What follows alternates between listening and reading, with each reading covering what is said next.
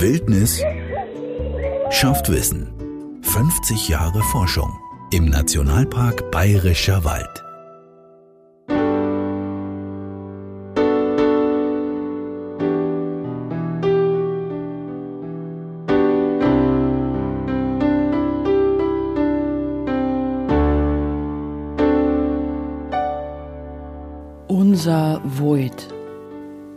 Das kann man schon behaupten. Der Weidler ist im Allgemeinen schon sehr stolz auf seinen Void. Natürlich auf den Wirtschaftswald. Den Wald als wichtiges Naherholungsziel, durch den wir alle gerne spazieren gehen, oder auf den Nationalpark Bayerischer Wald als Naturjuwel und Oase für tausende Tier- und Pflanzenarten.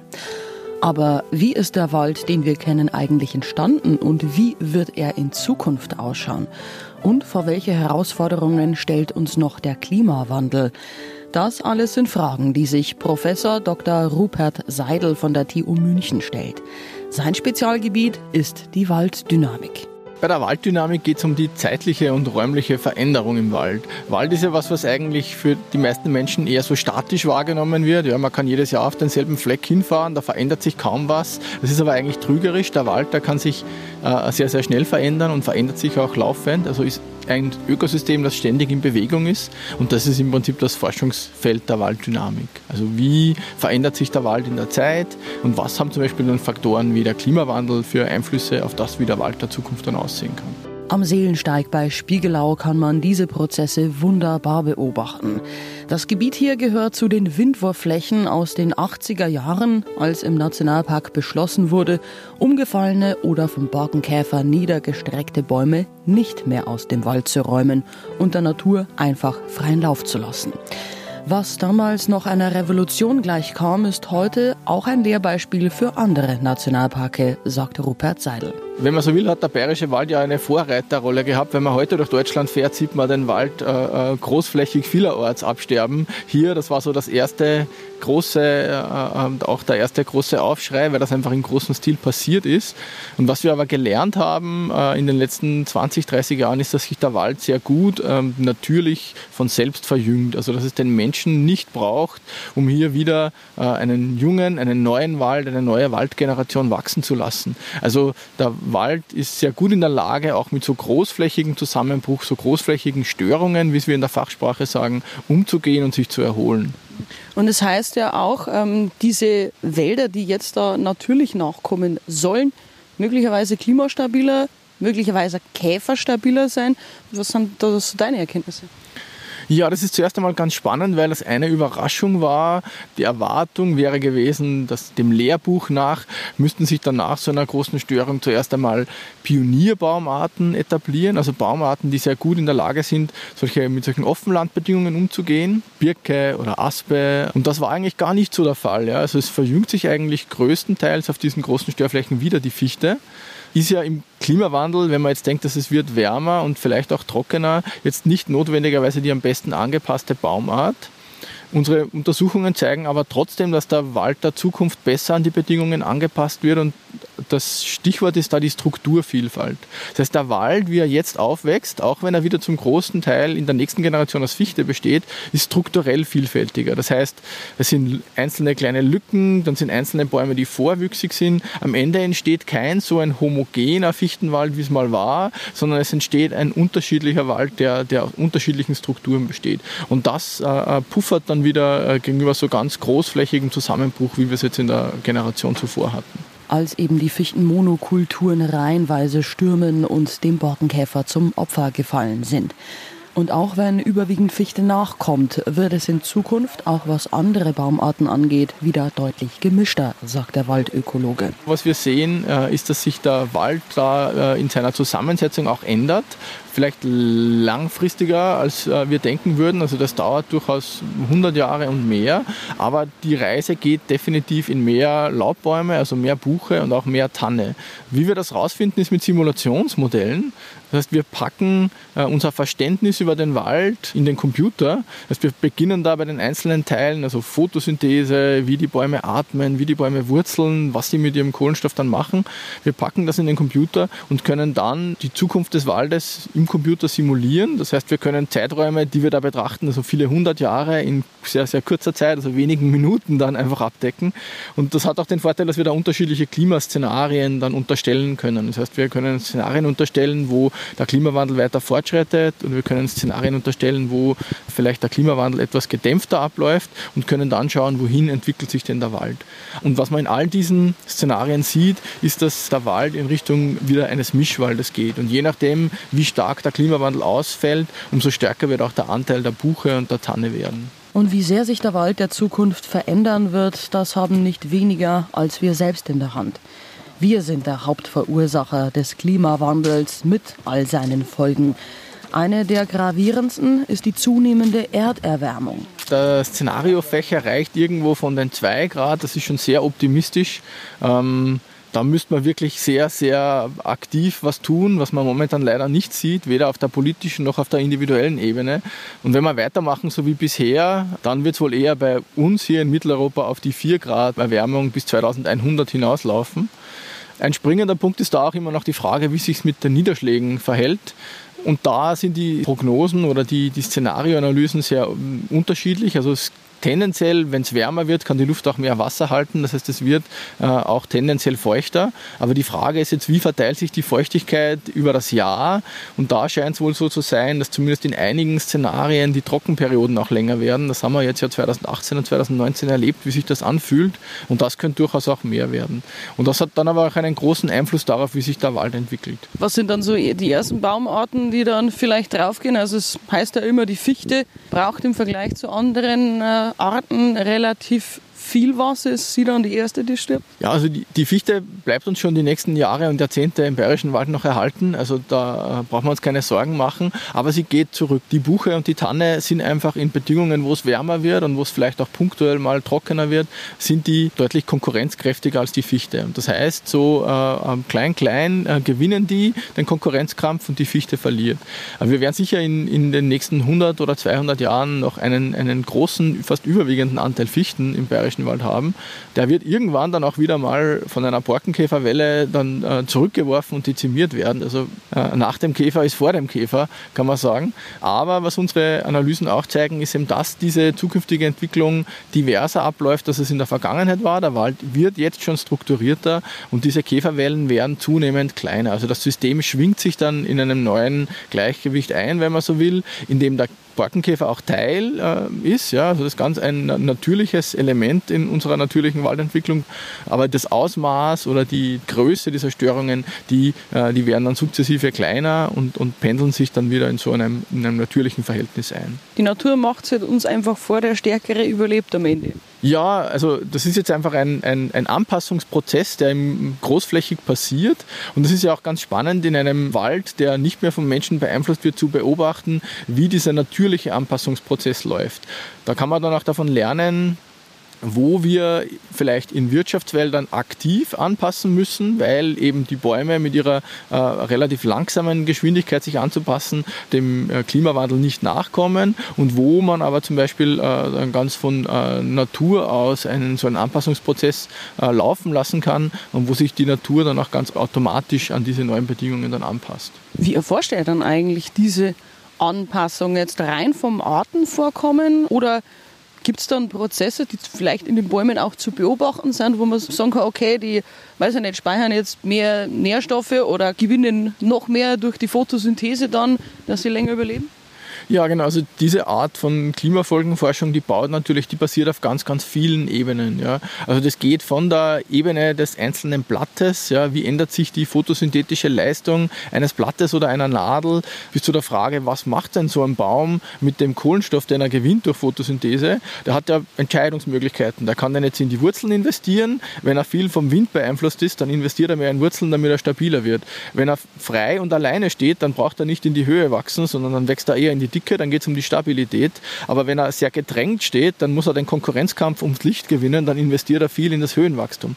Also das sind dann so Anpassungsprozesse auf der Einzelbaumebene. Aber wenn, dann, wenn man dann noch ein Stück rauszoomt, also von der Nadel zum Baum, zum ganzen Ökosystem, dann ist natürlich die Frage, wie passt sich das System äh, auf der Ebene der, der Lebensgemeinschaften an? Eben wer setzt sich durch, welche Arten sind besser angepasst, welche neuen Arten können vielleicht äh, äh reinkommen und in das System migrieren migrieren und dann neue Rollen äh, übernehmen. Und wie ändert sich da diese Dynamik in den Nischen? Wer besetzt die? Da werden sich mit zunehmendem Klimawandel also wahrscheinlich noch ganz schön viele Veränderungen abspielen hier im bayerischen Wald. Auch wenn die Prozesse von uns schnelllebigen Menschen meistens übersehen werden.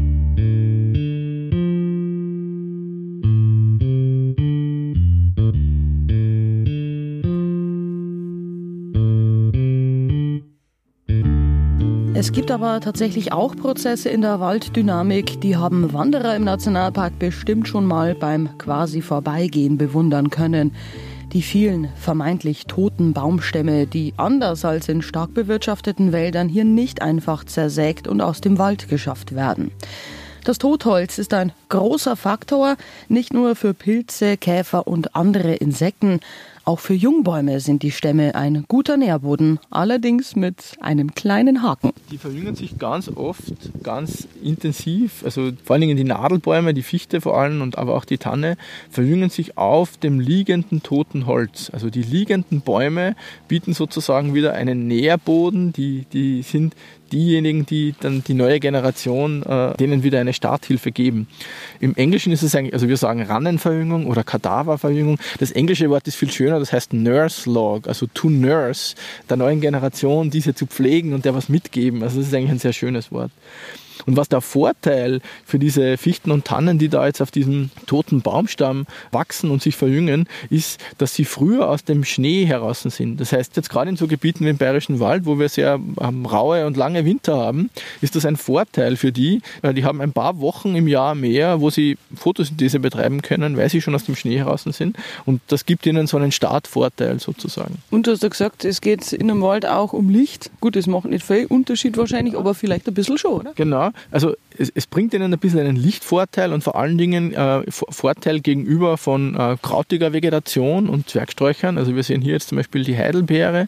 Gibt es aber dann, wenn man auf Freiflächen ist, Grasvegetation, die sehr hoch wird. Ja. Und da ist das natürlich ein Vorteil, weil da sind die schon äh, um 40, 50 Zentimeter, haben die einen Vorsprung dem Gras gegenüber und sind schneller dann am Licht und können diese Ressource Licht, die ja so zentral ist für das Wachsen von unseren Pflanzen, dann äh, besser und schneller nutzen. Ja, und man sieht es hier auch, es wachsen zahlreiche Pilze, natürlich auch Totholzpilze mit Sicherheit hunderte Arten, wenn nicht tausende da drin und eventuell ja auch schon wieder irgendwelche Symbionten, die ihnen beim Aufwachsen auch helfen werden, wahrscheinlich, oder? Genau, also das Totholz, das Wort Totholz ist eigentlich ein Euphemismus, weil es eigentlich ein wahnsinnig toller Lebensraum, wo extrem viele Arten eigentlich drinnen leben. Also das ist alles andere als tot. Dieser Stamm, der da vor uns liegt, das ist ein unglaublicher Lebensraum. Für die Bäume ist es so, die da drauf wachsen, die können das schon nutzen. Für die wird es dann irgendwann mal kritisch, wenn die größer werden, müssen sie dann irgendwann mal den Bodenanschluss schaffen. Weil dieses, der liegende Stamm, der speichert schon Wasser, aber wenn es jetzt trocken wird im Sommer, die trocknen auch schneller aus als der Boden, weil die einfach auch keinen kapillaren Anschluss an die tieferen Bodenschichten haben, wo dann das Wasser vielleicht noch aufgeholt werden kann von den Bäumen. Wenn sie jetzt so klein sind, da brauchen sie jetzt auch noch gar nicht so viel Wasser, da schaffen sie das mal. Aber es gibt dann so eine mittlere Phase, wenn sie dann so zwei, drei, vier Meter hoch werden, dann müssen die schauen, dass sie mit den Wurzeln runterkommen, rechtzeitig in den Boden sich verankern, um dann auch den Anschluss an das Wasser, das im Boden dann gespeichert ist, zu kriegen. Also eine ganz schöne haarige Angelegenheit für die kleinen Bäume teilweise, weil so ein Stamm braucht ja Jahrzehnte. Ja, genau. Das ist so ein, also das ist so eine, eine, ein dynamischer Prozess. Der Stamm, der, der zersetzt sich langsam und sinkt ab. Die Bäume wachsen und die Wurzeln wachsen auch. Die wachsen dann wirklich so rund um, rund um den Stamm herum. Und man sieht es dann oft noch an den Altbäumen, die dann so, wir nennen das so Stelzenwurzeln bilden. Also man sieht oft dann 100 Jahre später oder 150 Jahre später noch, dass ein so ein Baum mal ursprünglich auf so einem äh, liegenden toten Stamm sich verjüngt hat, weil der eben noch immer diese, diese Stelzenwurzeln dann ausgebildet hat. Ja, so Bäume können ganz schöne Überlebenskünstler sein und auch in Sachen Fortpflanzung sind sie besser und flexibler, als man es ihnen vielleicht zutrauen würde. Manchmal tauchen in Gebieten plötzlich Baumarten auf, die dort vorher kaum vorgekommen sind auch teils zur Verwunderung der Wissenschaft. Die spannende Erfahrung nach den großen Käferwellen der späten 90er und frühen Nullerjahre war da auch, dass es nicht nur die Bäume sind, die vor dem Käfer schon da waren, die jetzt äh, diese nächste Generation bilden, sondern dass sich da auch nochmal eine große Anzahl von Bäumen jetzt noch neu angesammelt und verjüngt hat. Also es war immer so ein bisschen die Frage, müssen die schon vorher da sein, wenn der Käfer dann kommt, dass sie die Ressourcen übernehmen können oder können die dann auch von relativ weiten Entfernungen einfach noch zufliegen, äh, sich entsprechend ansamen und da hat sich wirklich sehr gut gezeigt, dass es zu einem großen Teil auch neue Bäume sind, die sich hier ansamen und aber schon ein Teil, die, die da jetzt oft ein bisschen größer sind, die da ein bisschen vorwüchsig schon sind, das sind oft die, die schon da waren und die schon so in der Lauerstellung unter den Altbäumen äh, so drinnen gestanden sind. Das kann auch nicht jede Baumart gleich gut. Also die Tanne kann das sehr gut, die kann Jahrzehnte in so einem ein Meter großen äh, Stadium ver verharren. Dornröschenschlaf könnte man vielleicht auch sagen. Ja, genau, die, die, die ist da in ihrem Dornröschenschlaf. Sie wird dann nicht wach geküsst, sondern es wird die Fichte, die neben ihr steht, wird irgendwann einmal vom Käfer äh, in den Tod geküsst. Ähm, das führt dann dazu, dass die Tanne dann starten kann. Aber das, ähm, dieses Überdauern oder ganz lange ausharren, das ist ja schon eine ganz eine spezielle Eigenschaft, die vor allen Dingen die Tanne hat. Also überleben die Samen dann quasi im Boden auch so lang? Naja, es gibt äh, schon sowas wie eine Bodensamenbank, also dass Samen im Boden mehrere Jahre überdauern können. Das ist jetzt in unseren Ökosystemen nicht so ein äh, überragendes Element. Also da ist es meistens so, dass die Samen dann schon relativ schnell aufgehen und dann ist einfach die Frage, äh, diese kleinen Bäumchen, die dann da entstehen, die können zum Teil sehr lange überleben in einer eben sehr kleinen äh, Phase. Und die Frage ist eben, wie lang überleben die? Oder tut sich dann da die Öffnung im Kronendach im richtigen Moment auf? es gibt andere Ökosysteme auf der Welt, wo die Bäume als Same überdauern, entweder in der Krone, also da gibt es Systeme, wo die jahrzehntelang in den Zapfen, in den Kronen einfach darauf warten, dass der richtige Moment da ist, zum Beispiel wenn ein Feuer durchkommt, oder wo die dann eben zum Teil auch im Boden überdauern. Das ist auch für einen Baum dann wieder so eine riskante Strategie, weil das natürlich ein gefundenes Fressen für zum Beispiel äh, kleine Säugetiere wie Mäuse ist. Ja? Also wenn man jetzt als Baum darauf setzt, seine, seine potenziellen Nachkommen in den Samen da sehr lange zu speichern, dann führt das natürlich auch gleichzeitig dazu, dass sich da die Populationen derer, die davon leben, wie zum Beispiel die Mäuse, äh, äh sehr freuen. Also das ist immer auch so ein Geben und Nehmen. Und die Strategie unserer Waldbäume ist eher so, dass sie eher so zyklisch dann viel Samen produzieren. Die produzieren nicht jedes Jahr gleich viel Samen, sondern die produzieren alle vier bis sechs Jahre mal so richtig viel Samen und dann wieder ein paar Jahre fast nichts. Wenn die immer gleich viel Samen produzieren würden, dann würden wir eine sehr hohe Mauspopulation sich erhalten, weil das, die Lebensgrundlage für die Mäuse wäre dann immer sehr gut. Und die hohe Mauspopulation würde auch heißen, für jeden Samen, der runterfällt, ist die Wahrscheinlichkeit sehr hoch, dass der nicht sich zu einem Baum entwickeln kann, sondern dass der schon, bevor der überhaupt äh, keimt, von einem äh, Kleinsäuger da entsprechend gefressen wird. Und eines ist absolut faszinierend. Die Bäume koordinieren sich bei der Samenproduktion, als würden sie in irgendeiner Art und Weise miteinander kommunizieren. In Wahrheit dafür verantwortlich sind laut Rupert Seidel aber andere Faktoren. Die koordinieren sich, indem es gewisse Umweltmerkmale gibt. Also Trockenheit spielt eine Rolle im Frühling, aber auch äh, ein paar so andere äh, Umweltelemente mit zum Beispiel Frost zu einer gewissen Zeit. Das ist dann der Auslöser dafür, dass die alle sich in einem gewissen Jahr entscheiden, dieses Jahr ist das Jahr, wo wir wirklich ganz, ganz intensiv in, in, die Nachkommenschaft investieren und ganz viele Ressourcen da reinstecken und ganz viel Samen produzieren. Und danach ist dann wieder mal ein paar Jahre wenig los sozusagen. Von den Wurzeln über den Stamm bis hinauf zum Kronendach und zur letzten Astspitze. Rupert Seidel erforscht Bäume und das Ökosystem Wald aus sehr vielen Gesichtspunkten. Und manchmal auch von ganz weit weg. Aus dem All, mit Hilfe von Satelliten. Und auch aus dieser Perspektive kann der Forscher noch viel über den Wald und seinen Zustand herausfinden. Und was wir sehen in diesen Satellitendaten, wir schauen uns da zum Beispiel an, wie sich Störungen, also Öffnungen im Kronendach äh, über die Zeit entwickelt haben. Und der Satellit, der misst nichts anderes als die Reflexion von Licht und wenn so ein Wald jetzt von einem dunklen, geschlossenen Kronendach, wenn da auf einmal die Bäume umfallen oder der Borkenkäfer die Bäume frisst, dann ändert sich da dieses Reflexionsverhalten. Und das können wir im Satelliten sehen. Und wir verwenden eine Satellitenserie, die Landsat-Satellitenserie, deren Alleinstellungsmerkmal ist, dass die sehr lange schon äh, äh in der Luft ist. Also wir können da Daten bis 1986 zurück generieren. Das heißt, wir können eine Zeitserie der Veränderung von über 30 Jahren generieren. Also jetzt sind wir im 35. Äh, Jahr, das wir da nutzen können.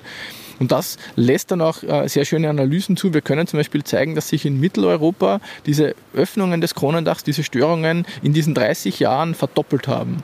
Also das ist wirklich für, für Wald eine, eine ganz enorme Änderungsrate, weil Wald ja eigentlich ein sehr langsames System ist. Und das ist ganz spannend, weil wir haben ja in den späten 80er und frühen 90er Jahren da viel über Waldsterben geredet. Also wir können eigentlich zeigen, dass heute doppelt so viel Wald stirbt, wenn man so will, wie damals, als wir groß über das Waldsterben gesprochen haben. Ja. Und damals wie heute gibt es für dieses Waldsterben verschiedene Ursachen. Es ist eine Kombination von Faktoren, die dazu führt. Also das eine Element ist natürlich Klimawandel. Das zweite Element ist schon, dass viele Wälder, die so nach den großen Kriegen begründet wurden, in den, in den Kriegsjahren hat man den, die Natur sehr stark übernutzt, da waren Ressourcen knapp, da hat man alles genutzt, was man konnte und dann nach den Kriegen, vor allen Dingen in den 50er Jahren nach dem Zweiten Weltkrieg, hat man viel Wald wieder angepflanzt und wieder instand gesetzt, die ordentliche Bewirtschaftung hat wieder begonnen, da hat man dann wieder auf Nachhaltigkeit geschaut und so es ist fast so wie die Babyboomer-Generation, wenn man jetzt die menschliche Population sich anschaut. Diese Nachkriegswälder, die kommen jetzt einfach zunehmend in ein Alter, wo sie auch zum Beispiel anfällig sind gegenüber Borkenkäfer, wo sie aber auch zunehmend genutzt werden. Das heißt, das ist auch so ein demografischer, struktureller Effekt eigentlich, den wir sehen. Also es ist eine Kombination aus Klima und strukturellen Effekten. Und was dann natürlich mit eine Rolle spielt, dass wir im großen Stil in Europa einfach auf wenige Baumarten gesetzt haben in der Vergangenheit man muss sich denken, viele dieser, dieser Fichtenbestände, die sind auch begründet worden in Zeiten, da war Holzknappheit ein Thema, also in den 1850er bis 1900er äh, Jahren,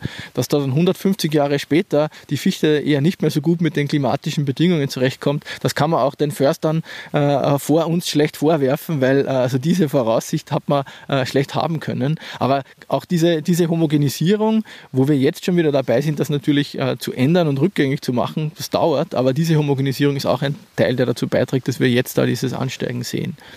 Aber vielleicht nochmal, um auf diese Satellitendaten nochmal zurückzukommen. Also das ist ein, ein unglaublich äh, wertvoller Datenschatz und das erlaubt uns auch wieder Änderungen zu verstehen. Ja, wir sprechen momentan viel von Änderungen, Klimawandel, alles ändert sich. Aber wenn man Änderungen verstehen will, braucht man ja immer mal so einen Basiswert. Ja, Änderungen wovon? Was ist so die, die Grundlage? Was, wie schaut so ein, ein, ein Störungsregime überhaupt aus für den europäischen Wald? Und das können wir jetzt das erste Mal äh, so richtig quantitativ beschreiben. Da können wir schöne Karten davon machen. Da wissen wir ungefähr, was ist sozusagen die Basislinie und auf Basis von der können wir jetzt zukünftige Veränderungen dann entsprechend äh, eben analysieren und, und äh, kontrastieren mit dem, was wir in der Vergangenheit hatten. Jetzt erstellst du, Rupert, ja unter anderem Konzepte für eine nachhaltige Waldbewirtschaftung. Was kann jetzt die Waldwirtschaft, sagen wir am Exemplar Nationalpark, noch lernen? Ja, zum einen einmal, was man lernen kann, ist, dass es vielleicht nicht überall notwendig ist, dass man nach solchen Störungen, wie wir sie jetzt ja großflächig sehen, sofort radikal ähm, aufräumt und dann wieder alles äh, in Reihe und Glied aufforstet. Also ich glaube, was wir hier lernen können, ist, dass der Wald hier sehr dynamisch und natürlich sich erholen kann und dass man diese Störungen durchaus auch als Chance sehen kann, um den Wald der Zukunft vielfältiger zu gestalten, was jetzt die Strukturen betrifft, was jetzt die Baumarten betrifft.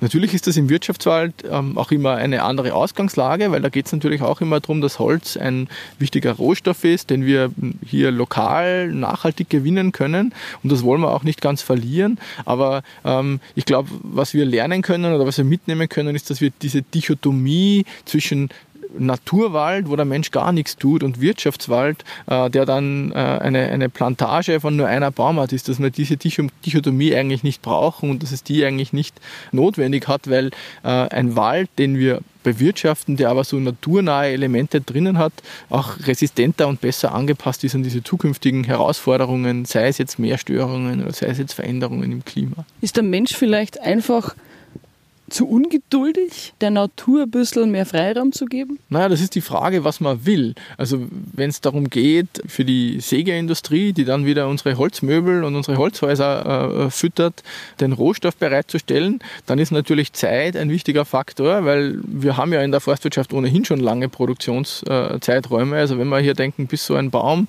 äh, einmal die Dimensionen hat, dass wir was damit anfangen können, da vergehen 80 bis 100 Jahre ich würde es vielleicht so formulieren, was wir machen in der Waldbewirtschaftung ist, wir steuern ja, denn wir versuchen den Wald zu steuern und der Mensch will ja vom Wald auch ganz viele Dinge. Wir wollen Kohlenstoff speichern, um das Klima zu schützen, wir wollen Holz produzieren, um nachhaltige lokale Rohstoffe nutzen zu können und dann auch wieder klimaneutral zu werden vielleicht. Äh, wir wollen uns aber auch im Wald erholen, wir wollen ein gefiltertes und klares Wasser haben und um zu wissen, wie wir am besten diese Steuerung hinkriegen, müssen wir mal wissen, wie entwickelt sich denn die Natur von selber? Also was, was läuft denn natürlich ab? Weil man kann ja nur was steuern, wenn man weiß, okay, wohin geht denn jetzt mal die Reise und wo muss ich gegebenenfalls steuernd eingreifen?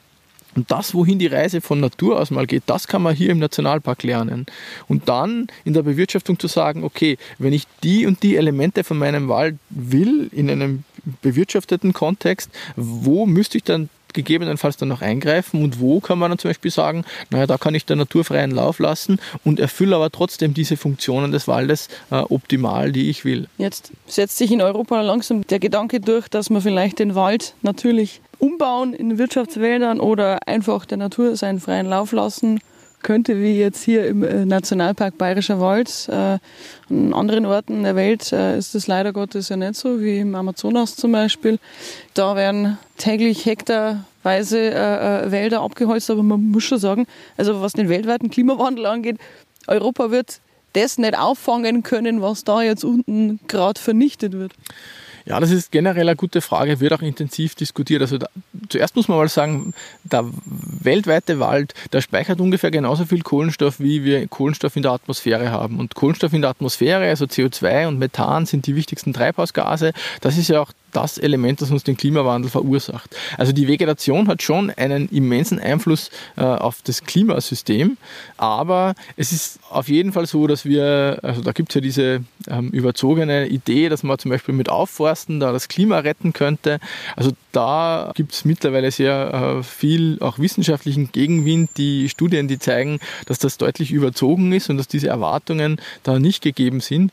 Ähm, für Mitteleuropa muss ich sagen, also die Klimafunktion, diese Klimaschutzfunktion des Waldes ist schon eine wichtige. Also der Wald kann schon einen Beitrag leisten, vor allen Dingen jetzt in einer Phase, ich sage mal in den nächsten Jahrzehnten, wo es wirklich darum geht, dass wir unser, unser Energiesystem, unser, unsere gesamte Gesellschaft dekarbonisieren. Ähm, aber der Wald erfüllt ja viel, viel mehr Funktionen als diese Klimafunktion.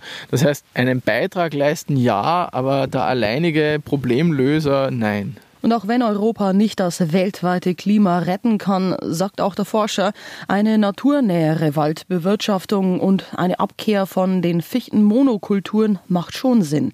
Gerade wenn es um die Folgen des Klimawandels geht. Die Idee zum Beispiel von einem gemischten Wald ist schon eine gute, weil die halt, das bringt halt Risikostreuung. Ja? Jede dieser Baumarten, die da dann gemischt ist, hat unterschiedliche Eigenschaften, kann auch unterschiedlich mit neuen Bedingungen, mit äh, mehr Licht, mit weniger Wasser äh, umgehen. Und viele Studien zeigen eben, dass darum diese gemischten äh, Wälder dann auch stabiler sind, wenn es jetzt um so Änderungen im Klima oder Störungen jetzt geht. Also Mischwald ist schon grundsätzlich gut. Ich, ich bin nur kein Freund von diesen generellen äh, Plakativaussagen und Lösungen. Und das ist ja auch das, also wenn wir jetzt mit den Studierenden im Wald draußen sind, versuchen wir auch genau das zu lehren und äh, den Studierenden das zu lernen. Ähm, wie kann man auf Basis der örtlichen Gegebenheiten, ja, die Situation, die wir hier vorfinden und auf Basis der Ziele, die es für dieses Stückchen Wald gibt, wie kann man da ableiten, was ist denn die beste Lösung, um mit dem Wald umzugehen? Einfache Lösungen hat man oft so das Gefühl, äh, ist in der Politik sehr, sehr beliebt. Ja, es gibt ja Stimmen, die sagen, ja, jetzt, wir müssen äh, klimaresistentere Baumarten pflanzen, weg mit der Fichte, rein mit der Douglasie zum Beispiel. Ähm, was hältst du dann von solchen Aussagen oder gibt es überhaupt schon Erkenntnisse, ob die wirklich besser sind? Also ein gewisses Umdenken in bewirtschafteten Wäldern, was die Baumartenportfolios betrifft, wird sicher notwendig sein. Ein Aspekt, den wir vorher schon angesprochen haben, ist der Mischwald. Ähm, es ist jetzt sicher so, dass einige unserer Baumarten auf manchen Standorten, denen wird es wahrscheinlich im Klimawandel dort wirklich zu ungemütlich, die werden wir dort verlieren. Das heißt, das kann man natürlich schon argumentieren, dass man jetzt äh, neue Baumarten einbringt. Die Frage ist jetzt, von wo bringt man die her? Ja, bringt, nimmt man die Baumarten, die ohnehin dann natürlich äh, einfach da rein migrieren würden, weil es einfach die heimischen Baumarten sind, zum Beispiel die Eichen. Oder ähm, nimmt man einfach Baumarten wie die Douglasie, die halt 10.000 Kilometer weit gereist sind, evolutionär. Äh, aber wovor ich warnen würde, wäre zu sagen oder zu hoffen, dass wir jetzt mit einer neuen Wunderbaumart, die Fichte war ja mal unsere Wunderbaumart vor 150 Jahren, dass wir jetzt mit einer neuen Wunderbaumart unsere Probleme zu lösen versuchen, weil die Wahrscheinlichkeit sehr groß ist, dass wir dann einfach für die nächste Generation wieder eine ähnliche äh, Form von Problemen schaffen. Ich gebe ein Beispiel. Ähm, jetzt haben wir aktuell bei der Fichte diese Probleme mit den, mit den Schädlingen, vor allen Dingen mit den Borkenkäfern. Bei den Douglasien wird da oft das Argument verwendet, die haben viel weniger Schädlinge. Das ist auch ganz logisch, das muss so sein, weil die Baumart hier einfach nicht evolutionär sich entwickelt hat. Dort, wo die Baumart heimisch ist, ich arbeite dort auch intensiv in Forschungsprojekten im Westen der USA zum Beispiel. Dort haben die ganz normal auch eine ganze Gruppe von natürlichen Schädlingen. Da gibt es einen Borkenkäfer, der ist gar nicht so unähnlich von unserem Fichtenborkenkäfer, nur ist der dann auf der Douglasie. Ja. Und solange wir in, in unseren Landschaften jetzt, so wie das jetzt der Fall ist, ein paar Prozent Douglasien haben, da wird sich so ein neuer Borkenkäfer auch nicht wirklich groß ausbreiten oder etablieren können. Ja. Aber wenn wir jetzt in einem hypothetischen Szenario sagen würden, überall dort, wo wir die Fichte haben und die jetzt Probleme macht, machen wir die Fichte weg und machen die Douglasie rein, dann äh, äh, ist fast so sicher wie das Amen im Gebet, dass äh, wir da auch ähnliche Schädlingsprobleme in der Zukunft dann haben werden. Also ich würde wieder keine einfachen Lösungen, keine klaren Antworten, sorry, aber ich, ich würde dafür argumentieren, punktuell kann das schon Sinn machen, aber ich würde vor so One-Size-Fits-All-Lösungen, also vor so generellen Lösungen, vor denen würde ich warnen. Es ist also eine ziemlich komplexe Aufgabe, vor der die Forstwirtschaft da steht, um die Wälder für den Klimawandel fit zu machen zu 100 Prozent genau vorhersagen, wie sich dieser bei uns auswirken wird und mit welchen Folgen genau, kann wohl niemand sagen. Um den Wald im Nationalpark macht sich Rupert Seidel allerdings tatsächlich relativ wenig Sorgen. Der Nationalpark Bayerischer Wald als ein Naturwald, der ein Nationalpark ist, der sich natürlich entwickeln darf und ein Wirtschaftswald, dann muss ich auch sagen, also um den sich natürlich entwickelnden Wald mache ich mir wenig Sorgen, weil die Natur entwickelt sich gemäß der natürlichen Prozesse, so wie sie sich entwickelt. Im Wirtschaftswald ist eher die Frage, können wir diese vielfältigen Anforderungen an den Wald, die auch immer noch größer werden mit den E-Mountainbikes und mit, den, mit dem Kohlenstoff, den wir jetzt speichern wollen und den ganzen Dingen, die wir jetzt tun wollen, ähm, ob wir all diese Anforderungen da in, in, Zukunft auch überall entsprechend so erfüllen wollen, das äh, sehe ich eher schon ein bisschen kritischer. Also da wird sicher Anpassungen brauchen und sicher auch vielleicht eine eine etwas realistischere Sichtweise auf das, was so ein Ökosystem unter sich so krass wandelnden Bedingungen dann eigentlich leisten kann. Aber um den, um den sich natürlich entwickelten Bayerwald, wo es darum geht, die Natur Natur sein zu lassen, da äh, brauchen wir uns eigentlich keine Sorgen zu machen. Also ist der Nationalpark eigentlich ein Zukunftsmodell? Ja, ein Zukunftsmodell dahingehend, dass wir hier lernen können, äh, wie die Zukunft ausschauen kann, wenn wir als Mensch eben nicht äh, eingreifen. Und das kann dann punktuell mal wieder Überraschungen bringen, so wie die großen Borkenkäfer in den 90er Jahren eine Überraschung waren. Aber gerade aus diesen Überraschungen können wir ja lernen. Und ich würde jetzt sagen, lernen oder die, die Fähigkeit zu lernen und sich anzupassen, das ist ja genau das, was wir jetzt brauchen. Ja. Also wir müssen uns ja äh, anpassen und wir müssen neue Wege finden und erforschen, wie wir jetzt mit diesen Bedingungen umgehen können. Und da ist es ganz wichtig, dass wir solche Referenzflächen haben. Also der Nationalpark als Lernort, wie der Wald auf natürliche Art und Weise mit dem Klimawandel fertig werden kann. Ja, da wird es wahrscheinlich auch noch die nächsten Jahre und Jahrzehnte so manche spannende Erkenntnis geben. Wildnis schafft Wissen. 50 Jahre Forschung im Nationalpark Bayerischer Wald. Als Podcast auch in voller Länge auf unserradio.de und auf der Homepage des Nationalparks Bayerischer Wald.